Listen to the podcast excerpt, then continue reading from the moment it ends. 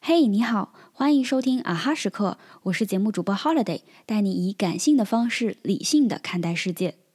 前两天和朋友录年终总结的播客，大家普遍反馈，虽然年初时列了很多书单，立了很多 flag，但年底盘点下来，实际完成度并不理想。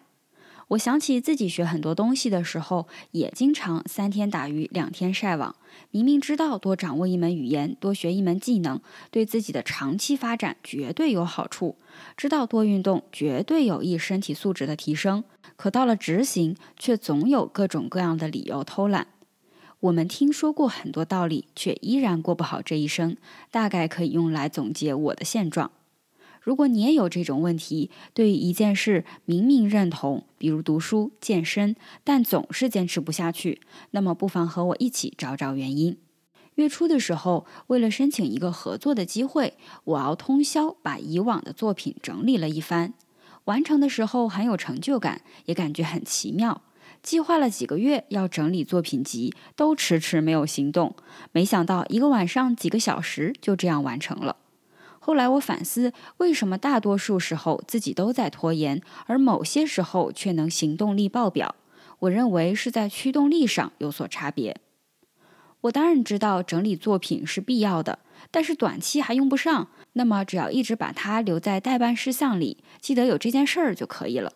而当我真的面对一个合作机会的时候，它本身是有申请的截止时间的。有一份完整的作品集，对于当下的机会会有立竿见影的作用，能直接影响我的收入和职业发展。那么我自然有动力熬夜也要完成。再举一个例子，我喜欢在业余时间拍照，不过通常只是记录生活。虽然收藏，甚至也买了很多摄影教学的课程，但一直没有认真看过。结果有一次，朋友帮我介绍摄影类的兼职，去拍摄一场活动。我心想这是一个不错的机会，在去之前就专门学习了怎样拍摄人像和集体照。很多事情都是这样，我们明明认同，但一落到执行就打退堂鼓，或者不能按部就班的持续下去。因为光有模糊的认同感是不够的，还需要有明确的目标，以利益点为驱动力，而不是违反人性，用意志力去死磕。说到利益点。我们常说要懂得延迟满足，看长期利益，这当然没有问题。但事实上，大多数人是有惰性的，我们很容易在日常的琐碎和舒适中忘记了向远处看，只留心当下。